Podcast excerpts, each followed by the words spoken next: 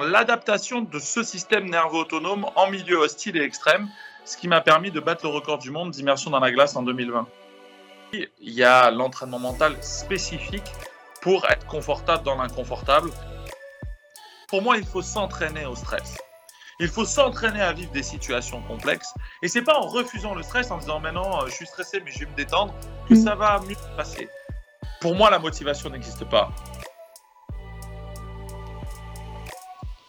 Bienvenue dans les Visionnaires Santé, qui explorent la santé d'aujourd'hui pour imaginer et contribuer à la santé de demain. Je suis Adriana Georges, experte passionnée de sciences, santé, innovation et entrepreneuriat. À chaque épisode, nous découvrons sans filtre des experts de la santé et du bien-être.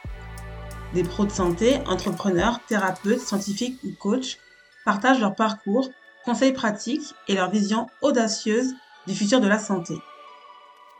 Rejoignez la communauté des visionnaires santé pour découvrir et contribuer à des stratégies innovantes et durables de santé individualisée. Inscrivez-vous simplement sur le lien dans la description cut.ly cu2t.ly slash les visionnaires santé.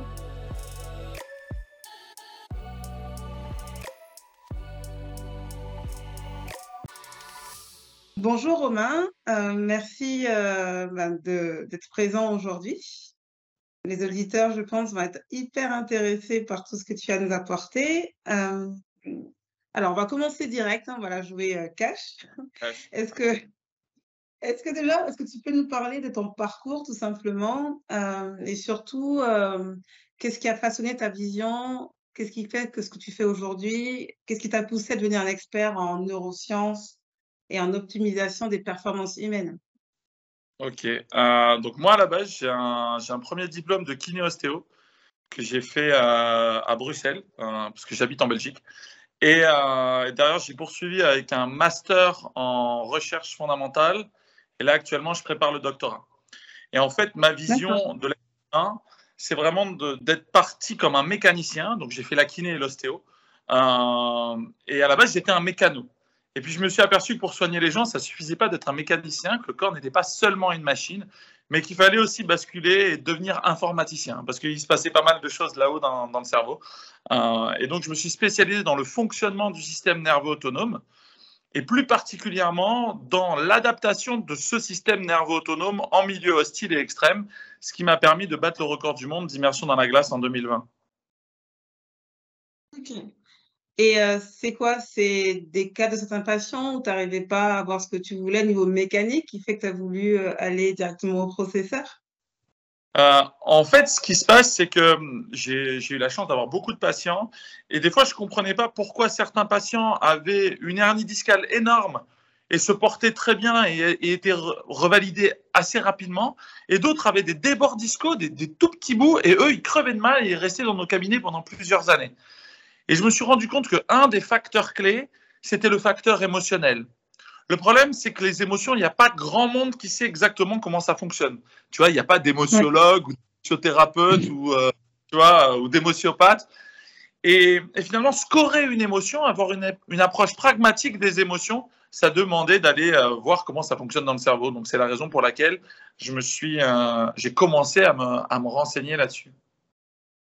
D'accord. Et en parlant de ton record du monde d'immersion dans la glace, qui est quand même impressionnant, je crois que tu es resté 2h35, je crois, quelque chose comme ça, euh, de la glace. Est-ce que tu peux nous parler des techniques d'entraînement mental que tu as utilisées pour parvenir à ça? Parce que quand même, euh, moi, je pense que rien que un quart d'heure, j'ai fait un peu euh... des douches froides, je pense que je peux y arriver, mais 2h35, on, on se dit, bon, il va finir en hypothermie. Alors, j'ai fini en hypothermie, mais euh, légère. Euh, j'ai fini à, 35,5 de température endocorporelle. Donc, j'avais encore un petit peu de rame parce que la limite, c'est 34 degrés pour basculer de l'hypothermie euh, légère à l'hypothermie modérée, qui peut commencer vraiment à être dangereux. En fait, l'entraînement, il a été plurifactoriel. Il y a d'abord un, entraînement physique pour pouvoir encaisser finalement une diminution de fréquence cardiaque, puis au moment où on réchauffe, une augmentation de fréquence cardiaque intense on va passer de 20 battements par minute à 200 battements par minute. Donc ça, il faut s'entraîner physiquement pour que le cœur ne prenne aucun risque. Et puis, il y a la routine, l'attitude comment euh, régulièrement on va aller solliciter le froid pour engager les mécanismes d'adaptation. En ce qui concerne l'entraînement mental, eh bien, il intervient dans l'attitude, c'est-à-dire euh, eh ben, être capable d'aller se mettre régulièrement dans un congélateur avec une eau à moins 1 degré. Donc, en gros, l'idée, c'est que le facteur mental, il intervient donc dans l'entraînement, dans la capacité à être régulier pour aller dans une s'immerger euh, ben, de manière successive dans le cadre de l'adaptation. Et puis, il y a l'entraînement mental spécifique pour être confortable dans l'inconfortable. Et ça, c'est il y a un mantra que je me suis répété beaucoup, euh, c'est je suis différent de mes pensées, différent des sensations du corps. Et j'ai obligé mon mental à ne pas céder à la panique. Donc, euh, première étape, c'est reprendre le contrôle de sa respiration. Deuxième étape, c'est reprendre le contrôle des sensations du corps. Et troisième étape, c'est reprendre le contrôle de son mental qui, lui, veut, veut partir dans la panique pour le remettre dans quelque, quelque chose de beaucoup plus serein et stable. D'accord. Et question, je pense que beaucoup de gens t'ont demandé, euh, pourquoi cette idée de battre le record du monde d'immersion dans la glace? Alors, le point de départ, il a été assez émotionnel. C'est le décès d'une petite patiente qui est décédée d'une tumeur du tronc cérébral, qui a provoqué chez moi beaucoup de colère, qui a fait écho à ma vie personnelle, parce que moi j'ai perdu mon père quand j'étais jeune aussi d'un cancer. Et, euh, et j'avais un petit peu cette colère en moi tout le temps, tout le temps, du fait qu'elle soit partie dans ces conditions-là. C'est une association, d'ailleurs, c'est pour cette association que j'ai battu le record du monde d'immersion dans la glace, qui s'appelle Wonder Augustine, qui lutte contre les cancers pédiatriques. Et en fait, cette colère, j'arrivais plus à m'en dépêtrer. Et un jour, euh, j'habite, euh, j'habite dans la région lilloise, donc euh, dans le nord de la France, il fait froid. Et un jour, je rentre chez moi et il y avait le, jacuzzi gonflable qu'il fallait ranger, mais on était déjà au mois de novembre. Et, je rentre après une, après une journée de boulot assez challengeante.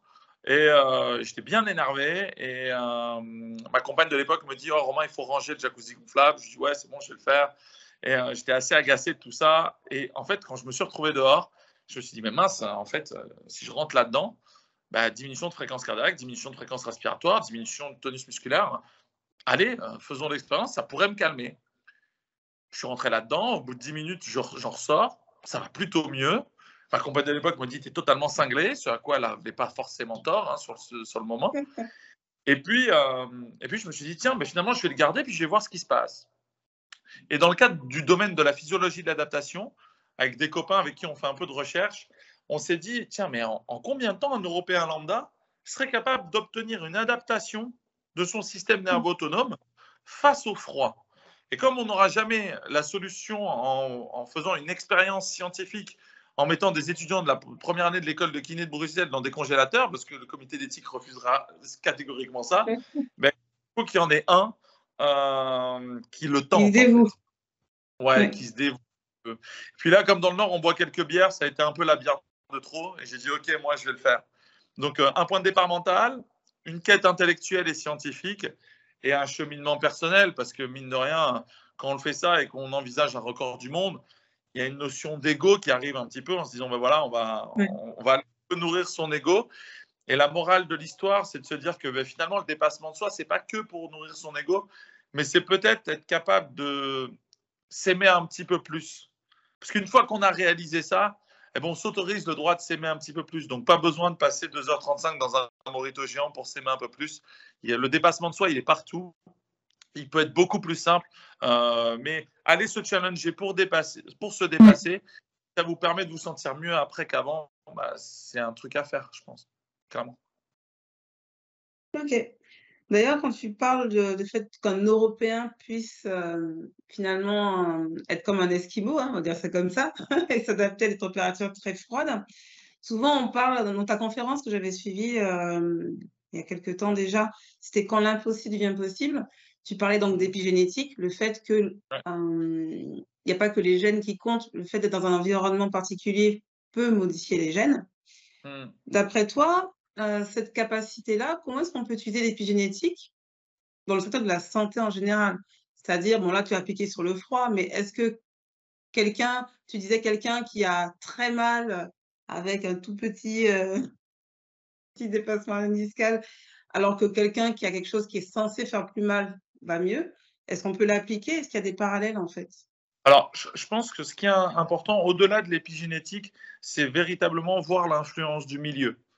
Euh, finalement, on est dans une société dans laquelle on veut se prémunir du stress. Alors, quand je parle de stress, c'est euh, de facteurs extérieurs qui augmentent la fréquence cardiaque, la fréquence respiratoire, le tonus musculaire, et la plupart des gens n'en ont pas conscience. Et en fait, plutôt que de se prévenir des facteurs de stress en disant je vais me relaxer, je vais bien manger, moi j'ai plutôt un autre paradigme. Moi je suis un, quelque part un, défenseur de la notion d'entraînement. Pour moi, il faut s'entraîner au stress. Il faut s'entraîner à vivre des situations complexes. Et c'est pas en refusant le stress, en disant maintenant je suis stressé mais je vais me détendre, que mm. ça va mieux passer. Si on s'entraîne au stress, eh bien potentiellement on sera plus efficace au moment où il va arriver. Parce que la question n'est pas est-ce qu'il va arriver ou est-ce qu'il va pas arriver. La question c'est quand.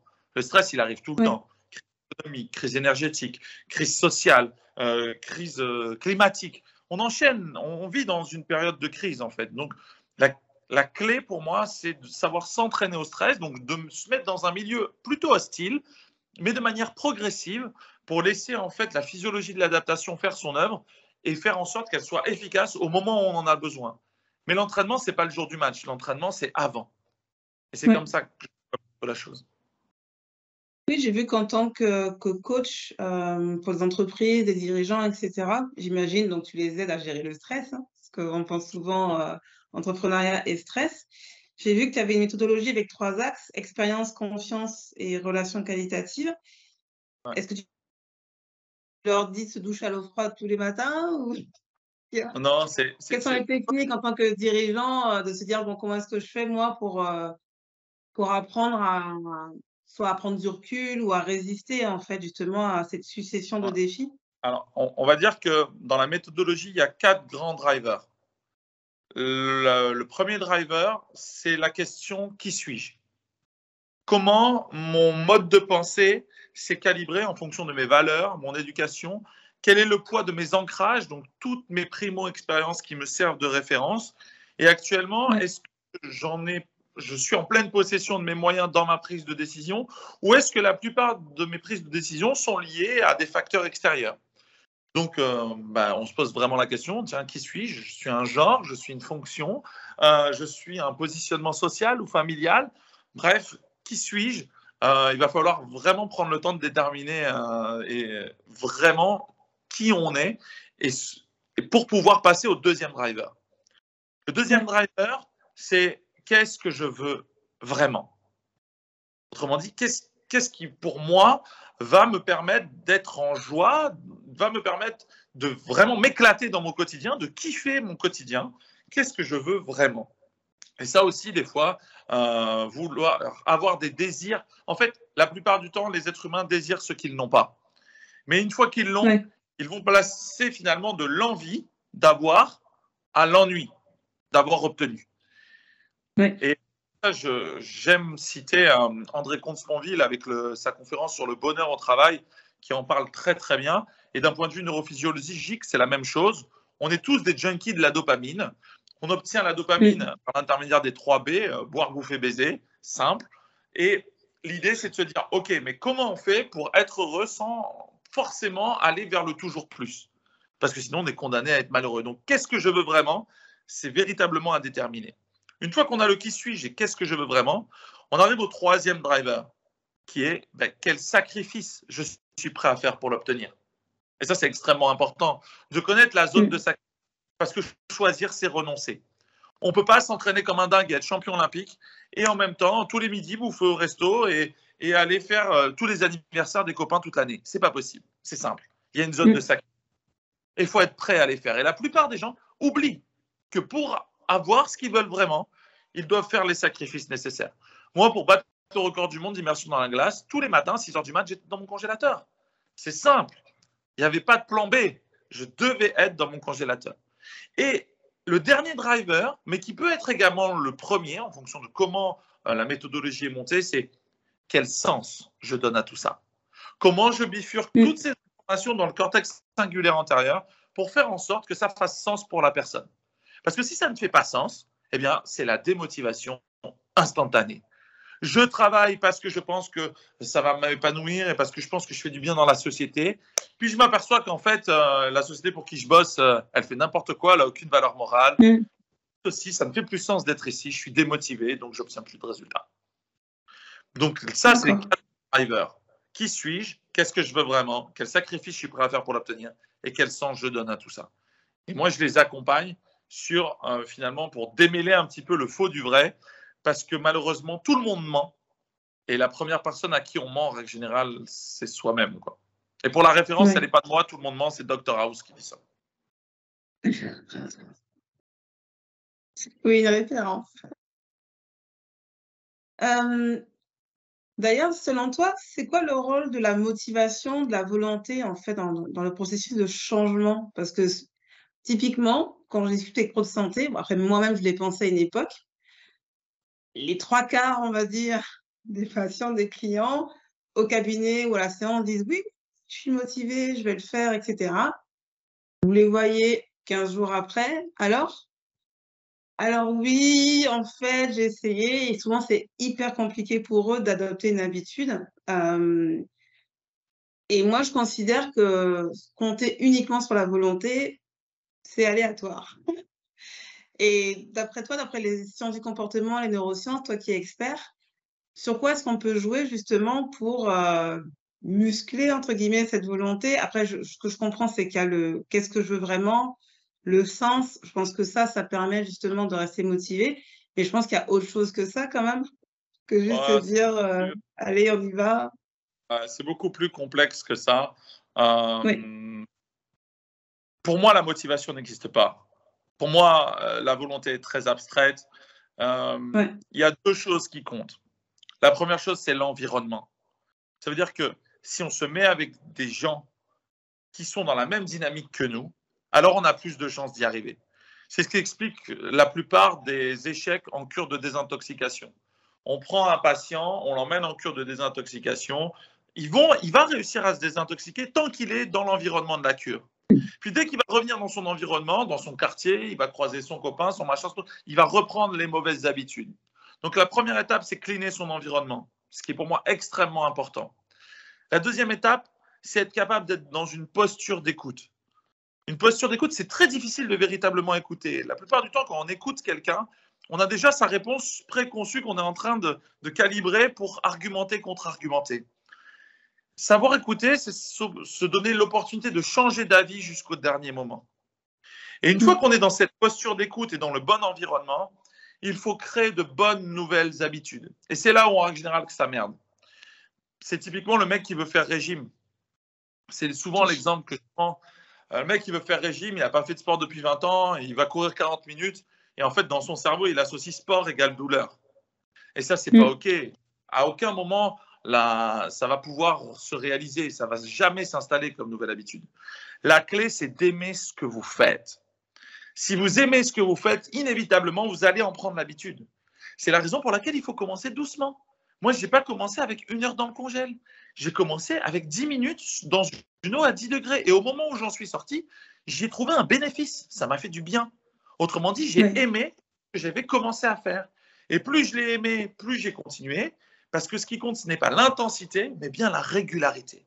Vous ne perdez pas parce que vous êtes mal entraîné. Vous, perdez le jour où vous deviez vous entraîner et vous ne vous êtes pas entraîné. Et donc, il va falloir lister toutes les bonnes habitudes à prendre. Et ça, il va falloir finir avec le plaisir de, l'avoir fait et la frustration de n'avoir fait que ça. Autrement dit, moi, quand j'ai quelqu'un qui veut maigrir, je lui demande, OK, donne-moi trois moments dans ta semaine où la réussite de ton objectif est la priorité. J'ai une bêtise, lundi, mercredi, vendredi, je peux aller courir. OK. Eh bien, le lundi, tu vas pas aller courir. Tu vas commencer par marcher 500 mètres. Ce à quoi la personne dit, marcher que ça. Ben oui, que ça, que 500 mètres. Parce que il faut être en frustration au début qu'on puisse se dire Ah, vivement mercredi que je marche 501 mètres. Et ainsi de suite. Parce que dans les trois premières semaines, aux trois premiers mois, vous entraînez pas votre corps, vous entraînez votre tête à prendre de bonnes nouvelles micro-habitudes.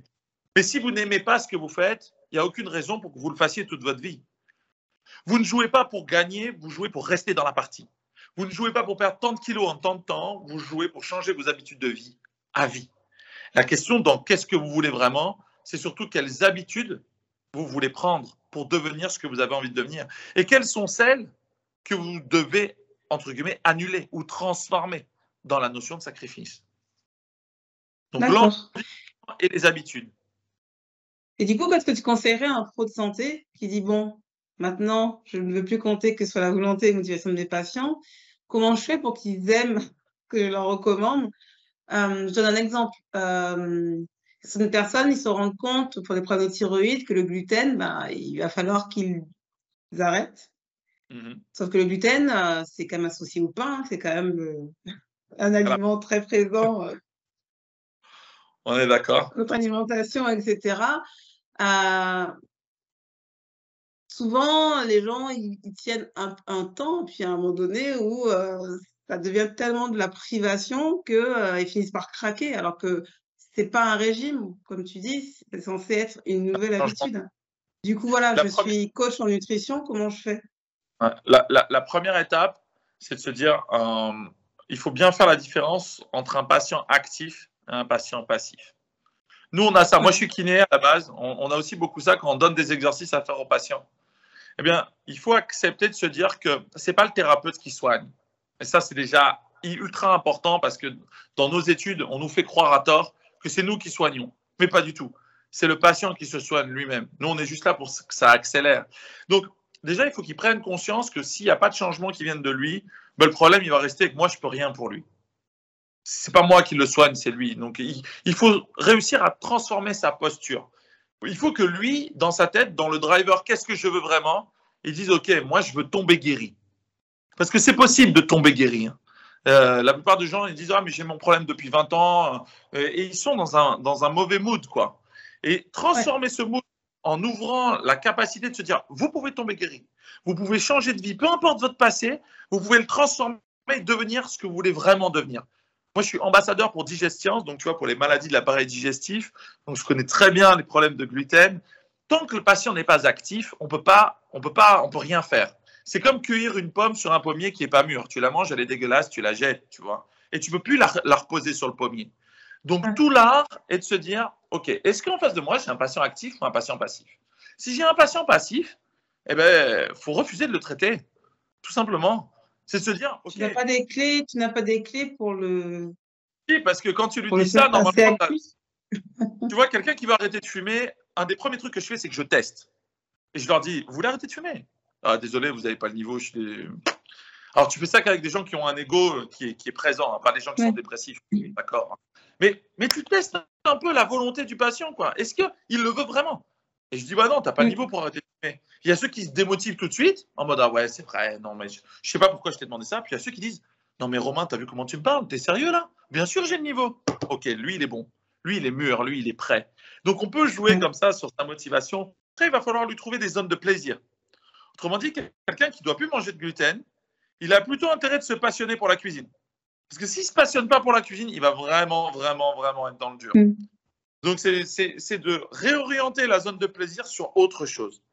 Peut-être que demain, il faudra qu'il aime cuisiner. Il euh, faudra qu'il aime faire ses courses. Faudra, ou alors, il faudra qu'il aime se dire euh, OK, je ne fais rentrer dans mon corps que des aliments qui sont bons pour moi. Parce que dans ce que je veux vraiment, c'est vivre en bonne santé. Et il va falloir se raccrocher à ça. Mais il faut que ça fasse sens pour lui, vivre en bonne santé.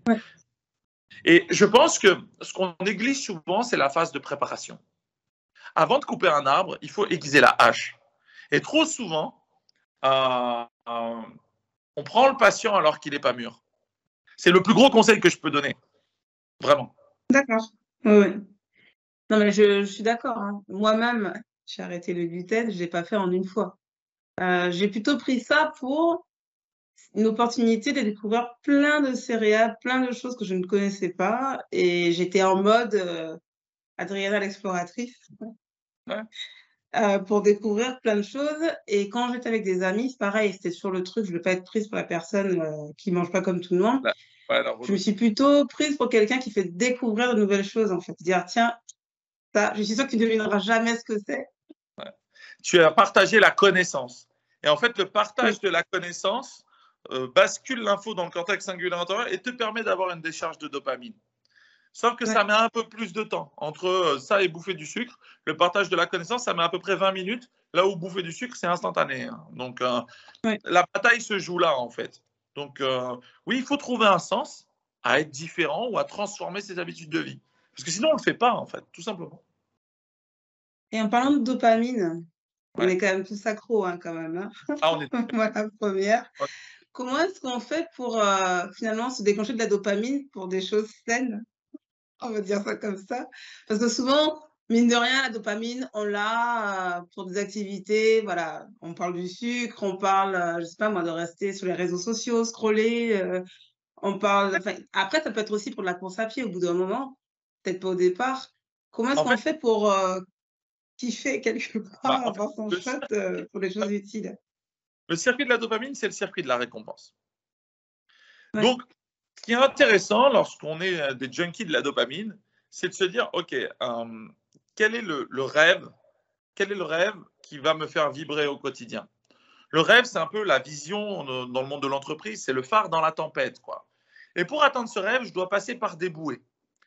Les bouées, ce sont les objectifs. J'ai une bêtise. Mon rêve, c'est de courir euh, l'ultra trail du Mont Blanc. Et bah, pour, avant de courir l'ultra trail du Mont Blanc, euh, je dois faire des courses à pied au milieu. Avoir de la dopamine, c'est fixer soi-même les objectifs qui vont faire décharger la dopamine. Si j'ai un, si un, un, facteur d'attente situé à un niveau X et que la stimulation ou mon environnement ou ce que je réalise, l'ensemble de mes actions, me permet d'obtenir X moins quelque chose, alors j'ai un déficit de dopamine, c'est la dépression. Je veux une augmentation de 1000 euros par mois, on m'en donne 500, boum, je suis déçu, je suis en dépression, rétention du circuit dopaminergique. J'attends 1000 euros d'augmentation, on me donne 1000 euros d'augmentation, ouais, enfin c'est juste ce que j'attendais, c'est juste normal par rapport à mon travail, je vais m'habituer à cette récompense, pas de dopamine. Par contre, si j'attends 1000 euros d'augmentation et qu'on m'en donne 1200, waouh, là j'ai ma décharge de dopamine. C'est la raison pour laquelle il faut rêver grand et il faut être capable de faire en sorte que le chemin pour accéder à ce rêve soit un chemin kiffant. Mais ça, c'est n'est pas évident de rêver grand. C'est un entraînement parce qu'à l'école, on nous a interdit de rêver grand. Et surtout en France, on nous interdit de rêver grand. Aux États-Unis, ils ont moins de problèmes avec ça. Alors, on dit qu'ils ont un ego plus important, mais pour autant, ils, ont moins ces soucis-là, c'est juste culturel en fait. Les Français sont très... Euh, quand j'étais à Boston, j'avais été surprise de voir une amie, sa fille était en maternelle, et dès la maternelle, ils avaient un pitch pour défendre que leur doudou, c'était le meilleur, c'est le plus beau doudou de la classe. Et c'était vraiment chacun passé pour dire, mon doudou, pourquoi c'est le meilleur, pourquoi c'est le plus beau? Et j'étais là, mais ils ont trois ans Oui, oui. Mais euh, du coup, je comprends bien pourquoi c'est des meilleurs orateurs, parfois. Pas tous, hein, mais pourquoi c'est plus simple.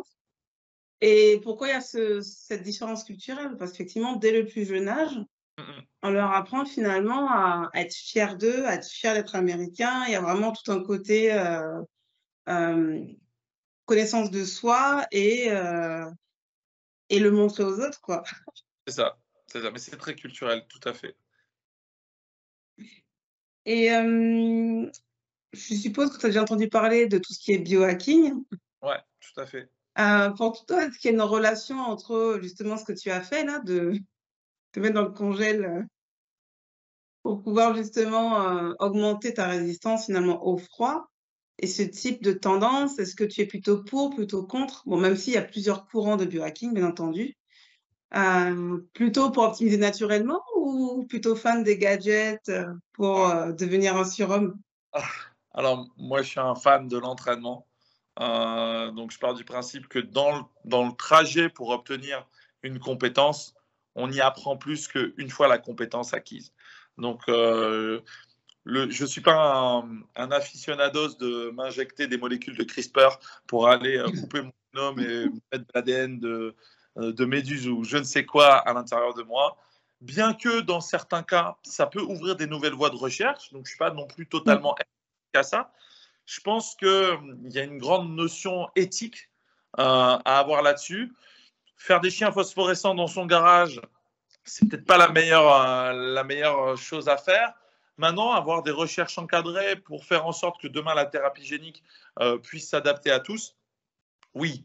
Mais on met où la limite quoi? Et donc là, je ne pense clairement pas avoir le, ni le niveau ni le statut pour, pour trancher cette question-là. Euh, je pense qu'il y a une limite à tout. Euh, tout est poison, rien n'est poison, seule la dose compte.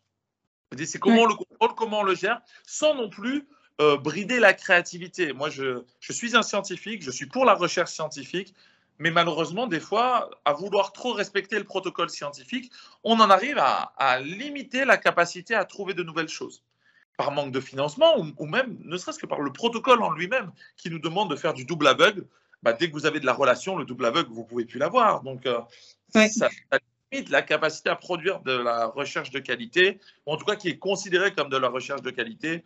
Euh, et, donc, pour moi, c'est aussi un facteur qui limite euh, l'innovation.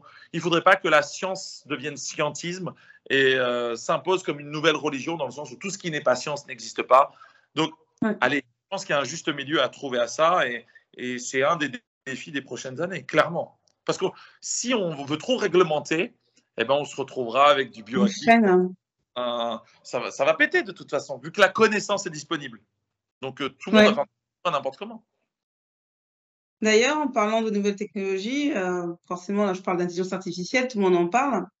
Parce qu'on se dit, maintenant, il y a l'IA et les machines qui commencent à prendre des décisions. Mmh euh, je ne suis pas forcément fan de ça, mais je le vois en santé, certains, euh, et de l'IA, notamment pour tout ce qui est radiologie, imagerie, etc., qui commencent à se reposer complètement sur ce qu'a dit l'IA, alors que des fois, quand même, regarder aussi soi, ça permet aussi d'éviter certains artefacts. Euh, parce que mine de rien, l'être humain, on a quand même des principes de survie qui sont un peu archaïques. Enfin, dans nos décisions, il y a quand même, comme tu dis, pas mal de choses qui, qui, rentrent en compte. Et aussi la connexion aussi avec son patient. D'après toi, qu'est-ce que ça va changer? Est-ce que ça va vraiment changer la donne Le fait que certaines des décisions maintenant vont être prises par des machines ou des choses très rationnelles où il n'y a pas d'émotion? Euh, les neurosciences dedans, comment est-ce qu'on peut euh, associer les deux? Enfin, je, je, je, je pense que pour moi, ça va permettre de remettre la relation au cœur de l'activité. La partie diagnostic, analyse médicale pure, la partie euh, euh, où finalement on scorait un bon thérapeute à sa capacité à avoir de la mémoire. Je pense par exemple en médecine. Enfin, moi, j'ai jamais fait médecine, mais les gens qui, ont fait un doctorat en médecine mmh. le, disent. C'est des machines à ingurgiter de la data. Bon, mais ça, la bonne nouvelle, c'est que la machine va le faire pour eux euh, et elle va être meilleure qu'eux. Ça, c'est une certitude. À terme, dans la capacité à faire le diagnostic, la machine va être meilleure. Par contre, si la machine va être meilleure pour faire le diagnostic, elle ne va pas être la meilleure pour l'annoncer. Imagine le truc, bonjour, vous avez un cancer stade 3, euh, ça ne va pas être terrible.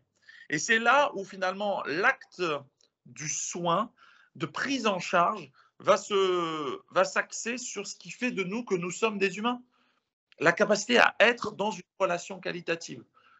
Et ça, on, est des gros, des, gros handicapés de la relation pour l'instant. Je parlais tout à l'heure de l'écoute, mais il y a la notion d'attention, il y a la notion d'empathie. Euh, pendant très longtemps, le médecin, il était caché derrière sa blouse blanche, le thérapeute était caché derrière sa blouse. il fallait éviter le transfert contre transfert. Ok, finalement, est-ce que moi j'ai vu des choses incroyables. On, traitait la prothèse totale du deuxième étage. Non, on ne traite pas la prothèse totale du deuxième étage. On traite Madame Intel qui est euh, euh, de telle origine, qui a tel âge, qui a tant d'enfants, euh, qui a son parcours de vie, ses valeurs, dans certains cas sa religion. Euh, et, c'est ça, c'est avec ça qu'on est en contact. Et il y a cette proximité, cette intimité qui va rentrer en jeu, qui, je pense, va remettre le soin, la dimension humaine du soin au centre du soin. Donc pour moi, c'est une bonne chose. Ça veut pas dire. Donc est-ce que les est-ce qu'ils sont prêts, les pros de santé, à ça? Parce que mine de rien, on a, on a eu l'habitude de ne pas le faire. OK, on aura des outils pour le faire, mais est-ce que ça va suivre les études de médecine? Est-ce que tout le monde, finalement, parce que le centre de la santé, c'est pas celui qui est le plus, qui évolue le plus vite, hein, on va dire ça comme ça, dans les habitudes. Est-ce que tu penses qu'ils vont vraiment s'en rendre compte assez rapidement qu'en fait, il faut justement pas se reposer euh, bah, sur les technologies pour dire bon bah c'est bon ça on me le fait et je me repose complètement sur euh, l'outil. Est-ce qu'ils vont prendre le est-ce qu'ils vont switcher rapidement pour se dire maintenant il va falloir que j'apprenne les soft skills que finalement j'avais j'avais délaissé euh, et je pense que du coup les sciences du comportement ont tout, tout leur coup à jouer justement. Parce qu'aujourd'hui il va falloir qu'on comprenne comment ça fonctionne justement comment un humain fonctionne en fait, je pense qu'ils vont pas vraiment avoir le choix. C'est très simple. C'est que de toute façon, entre investir dans une IA diagnostique ou investir dans 15 médecins, le business va faire que euh, les investissements vont aller à certains endroits. Donc, euh, ça me fait penser un peu à l'époque du changement de paradigme sur la, psychothérapie aux États-Unis. Avant, la, la, psychothérapie, la base de la psychothérapie, c'était la psychanalyse. C'était très bien, c'était allez, on va vous soigner, mais la, la psychanalyse, c'est un chemin, c'est 20 ans et on verra le résultat. quoi. Puis à un moment donné, le business, il est revenu là-dessus. Il a dit, OK, maintenant, on va rembourser plus que 11 séances de psychothérapie par an. Dès que le business model a été en danger, ils ont commencé à chercher autre chose. Et c'est là que le collège de Paolo Alto est arrivé et que les thérapies brèves ont fait leur apparition. Mais là, c'est un petit peu la même chose. Dès qu'on va s'apercevoir qu'on ne recrute plus un médecin pour sa capacité euh, que, que l'IA, lui, entre guillemets, lui a pris, mais bien sur d'autres compétences, ils vont devoir aller les chercher. Les cabines médicalisées connectées, elles existent déjà. Elles vont arriver sur le marché. Euh, nous, on va bientôt en avoir dans nos établissements. Euh, ben oui, quand on voudra une ordonnance, bonjour madame, connectez-vous, euh, hop, un petit médecin en visio et boum, l'ordonnance, elle tombe. Et, que le médecin, il soit à Varsovie, à Madrid ou, ou, à Paris ou à côté de la maison, il va plus y avoir cette problématique-là. Donc la question, c'est jusqu'où on va et, et comment ils vont faire pour gagner leur vie demain, quoi.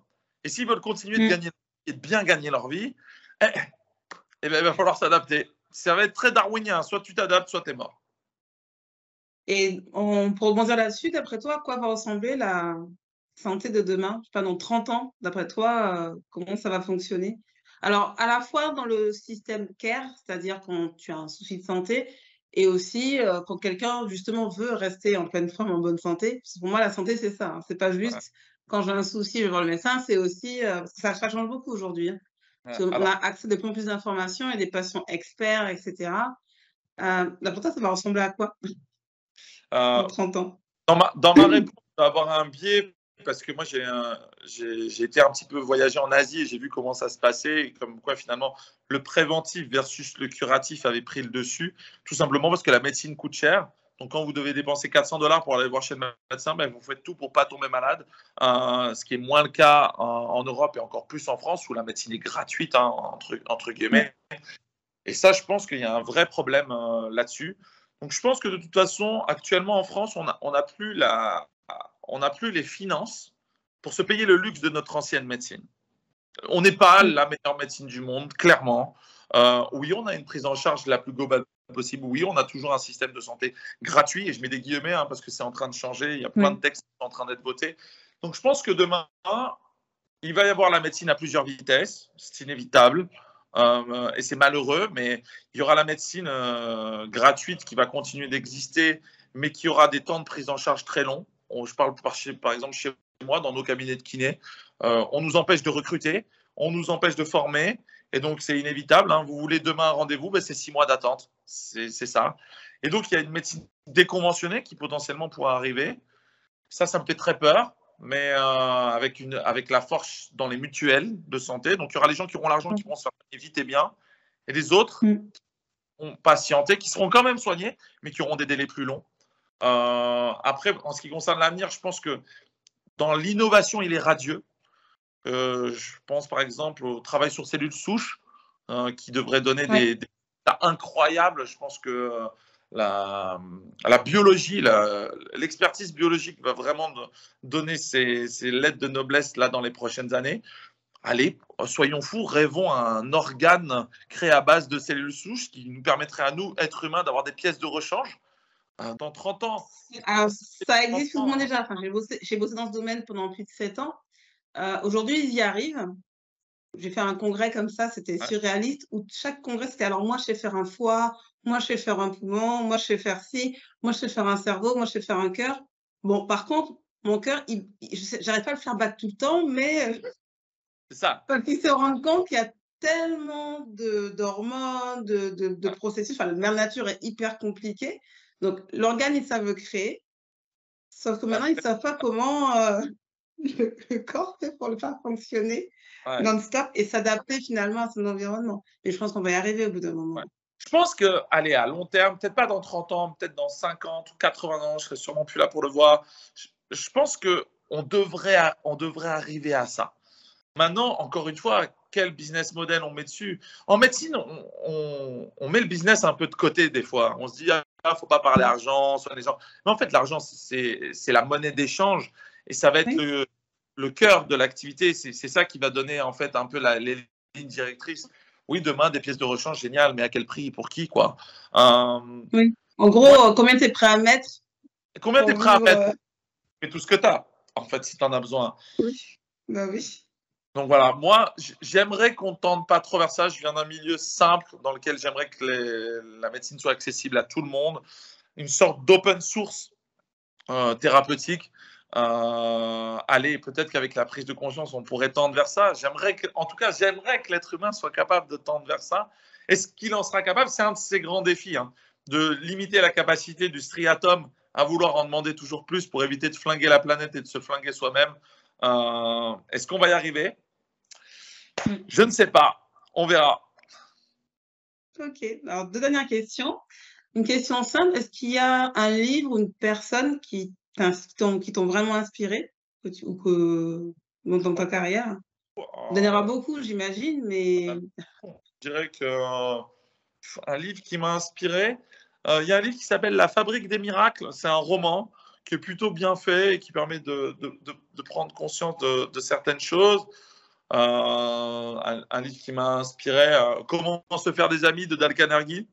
Il est simple, c'est un best-seller, mais, mais je pense qu'on ne le répétera jamais assez. Le placebo, c'est vous euh, aussi, de, qui est assez intéressant. Tout n'est pas bon à prendre, mais certaines choses peuvent être intéressantes. Donc, ouais, je pense. Et un mentor, quelqu'un que quelqu'un qui t'a, voilà, que tu trouves. La médecine, Kobe Bryant, le joueur de basket. Euh, euh, avec, euh, il a un livre sur la Mamba Mentality. Et, et je trouve qu'en termes de, de notion d'entraînement, de rigueur, de régularité pour atteindre son rêve, c'est c'est un héros hein, qui m'a inspiré. Un mélange, tu vois, entre Kobe Bryant et Batman. Voilà, on va dire ça comme ça. D'accord.